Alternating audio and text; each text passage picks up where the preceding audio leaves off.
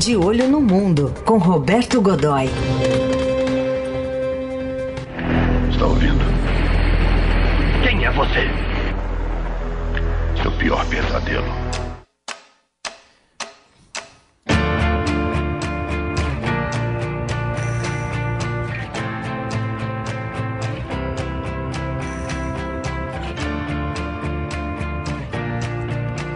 Coisa de cinema, tem que ser assim agora para os comentários de Roberto Godoy, porque ele hoje estreia Mercenários 3.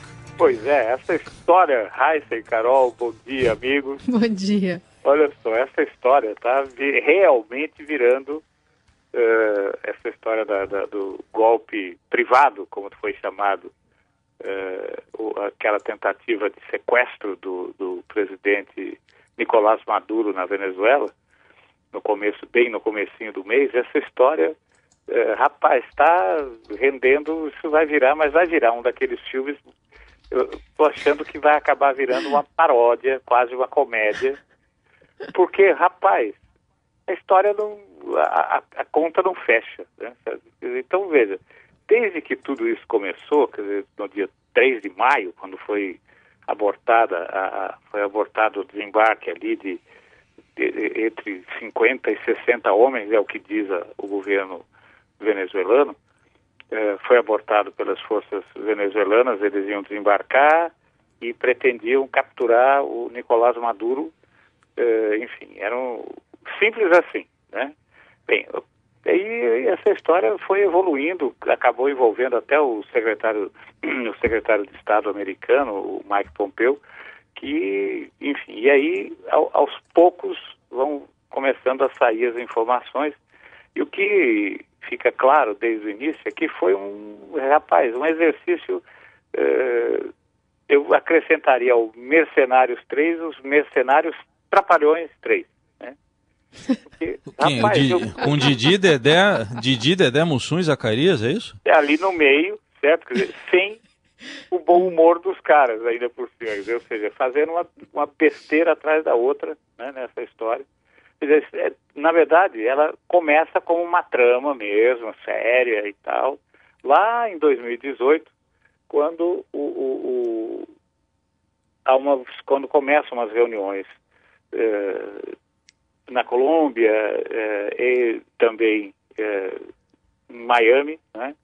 E da, nessas reuniões, dessa reunião eh, na Colômbia, por exemplo, participa um dissidente do regime chavista, do regime venezuelano, que é o ex-general Cliver Alcalá.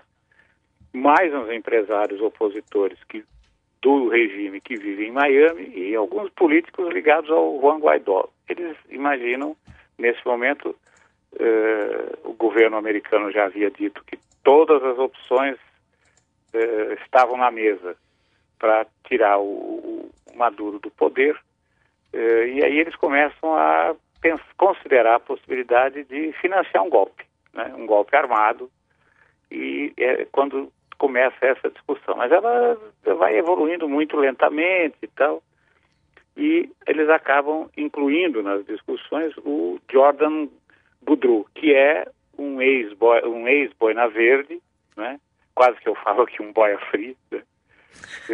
um ex um ex-boina verde, que é uma tropa de elite americana, uma longa tradição, essa coisa toda, e ele, é, enfim, ele tinha acabado de, de, de sair da, da saí das forças, estava criando uma empresa, eu sou um ex-militar aí de 43 anos, e ele criou, estava criando então a, a Silver Corp USA. Essa, a Silver Corp, ela surgiu eh, para prestar serviços de segurança privados e serviços militares privados, mercenários, né, que agora você tem, eles têm um nome pomposo, que é Serviços de Defesa e Consultoria Militar Privados. Na verdade, velho e bom mercenário. Né? Uh, eles uh, surgem no mercado oferecendo um serviço muito próprio dos, nos Estados Unidos, que é preparar uh, planos e programas nas escolas americanas é, contra aqueles atiradores, aquele pessoal doidão que entra na escola disparando, matando, enfim, é uma coisa assim. Ele é, considera que é um tipo de terrorismo, ainda que seja do lobo solitário, do sujeito que atua sozinho, essa coisa toda, e passa a oferecer serviços de treinamento. Mas aí entra você vê que fica uma coisa meio delirante, porque uma das alternativas sugeridas não é só criar procedimentos de eh, como devem reagir, como devem agir, na verdade, quando acontecer uma coisa dessa, mas que também oferece a possibilidade de uh, uh, colocar uh, agentes infiltrados como se fossem professores para detectar a ameaça. É um negócio meio delirante aí e tal, mas enfim, ele consegue algum mercado nisso e tal, e aí é cooptado por esse pessoal que conspirava contra o, o Maduro. Mas não evoluiu muito, porque ele se propõe a treinar, é, a oferecer treinamento para venezuelanos, rebeldes, mas precisa de dinheiro, o pessoal se dispõe a dar o dinheiro, ele estima qualquer coisa entre 2 milhões de dólares e 12 milhões de dólares, veja como é elástica essa faixa, né, para pagar treinamento, fazer o custeio, a grana acaba não, não vindo nunca, essa, bom, aí entra um motivador, mas eles fazem reuniões, eh, cadastram as pessoas, tem ali o pessoal reunido. Só que aí acontece uma coisa que é um atrativo extraordinário. O governo americano oferece os tais 15 milhões de dólares. Informa, primeiro, declara o Departamento de Justiça declara o Nicolás Maduro eh, um réu procurado eh, pela justiça americana por envolvimento no narcotráfico internacional. Eh, e oferece 15 milhões de dólares por informações consistentes que possam levar à detenção, ou pelo próprio Maduro. Bem, isso atrai, é, é, colocou os tubarões todos farejando sangue. Né? E aí um deles, que é o Gudru, resolve tocar, o, tocar adiante a, a, a, a operação que já naquele momento já estava mais ou menos definida, que haveria uma operação, como ela seria, mas ela não estava avançando. Aí começam, uh, segundo as informações de inteligência, ele reúne um certo grupo, vai para Guarira, no, no, na, na, região, no altiplano colombiano, colombiano, hein? começa a treinar o pessoal lá uh, para essa operação. O Ivan Duque, presidente colombiano, nega terminantemente, que não tem a menor ideia disso e que uma coisa como essa jamais passaria despercebida das Forças Armadas colombianas, que tão, são hoje as mais bem treinadas, com experiência em combate, ficaram 50 anos lutando contra as Farc, acabaram, eh, enfim, levando a vitória, e não exatamente uma vitória, mas conseguiram um acordo de paz, esse negócio todo, e uh, tem uma experiência acumulada, quer dizer, certamente treinados por americanos, não, certamente não ia passar batido uma coisa dessa envergadura. Mas enfim, ele disse que levou o pessoal para treinar lá e que finalmente uh, decidiram que seria agora no começo de maio. E era uma coisa, veja só, e Carol, era uma, uma coisa simples de ser obtida. Eles iam pegar uh, algumas lanchas, desembarcariam em Macuto, ali no litoral, eh, tomariam o Palácio Miraflores, em Caracas, se, eh, capturariam Maduro e o entregariam às autoridades americanas. Simples, Fácil. né? Fácil. Só É. que eles não combinaram com não combinaram com os venezuelanos, não combinaram com ninguém. Dizer, simplesmente acharam que era uma coisa assim. Ele, ele, ele, eh, Gudru tinha eh, a experiência dele nessa área era no Iraque, e no Afeganistão, em operações de extração de lideranças locais. Completamente diferente, um cenário absolutamente diferente. Não, não tem nada a ver uma situação com a outra. Não é como você entrar numa vila afegã, pegar lá um sujeito que está no meio, está lá num casebre qualquer e Sim. que lidera uma facção eh, da Al-Qaeda, né? Uhum. ou, eh, ou do Talibã, alguma coisa assim. Não é a mesma coisa, nem de longe.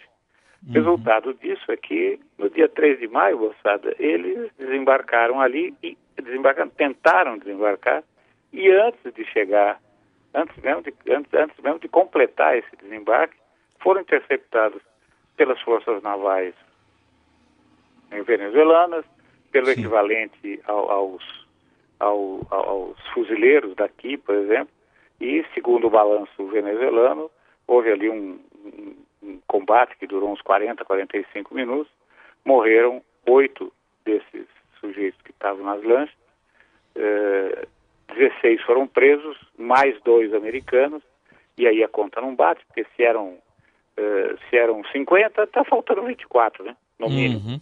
Yeah. Então, cadê esse pessoal? Fugiram, conseguiram fugir e tal, ou não Sim. eram 50, sei lá o que, né? Uhum. Alguma coisa assim. E uh, aí o Gudru, a partir disso, começou a tentar envolver o governo americano, não deu certo.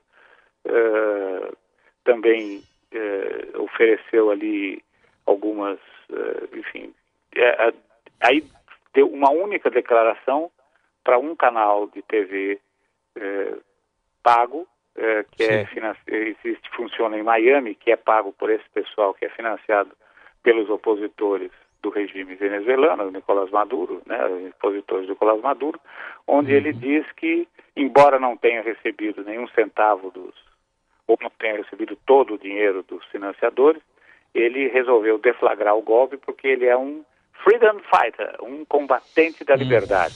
Né? Muito bem. E aí, rapaz, na verdade, o que ele estava de olho mesmo ali naquela história era nos 86 milhões de reais, né? Que, é, ou seja, é o, quase o prêmio da o prêmio da Mega Sena de hoje, né? E que é, 15 milhões, cerca de 15 milhões de dólares. Não deu certo e eu acho que agora nem com todo o elenco do, do nem com todo o elenco do Mercenários 3, né, do, do, do é. Stallone ao, ao, aquele ao, ao, novo, nem tão novo assim, mas a um dos novos personagens, que é aquele vivido pelo John Statham, né? Uhum. É, eu acho que nem com tudo isso agora a gente vai, vai ter o Mercenários 4, né? Aliás, para o Mercenários 3, eu ainda estou querendo saber uma coisa muito. O que, que o Bandeiras, o Antônio Bandeiras, está fazendo nesse filme? Só para ganhar dinheiro mesmo. Tá aí, Roberto Godoy. Se houver o 4, a gente fala mais, então. E até mais. sexta, Godoy. É sexta, um grande abraço.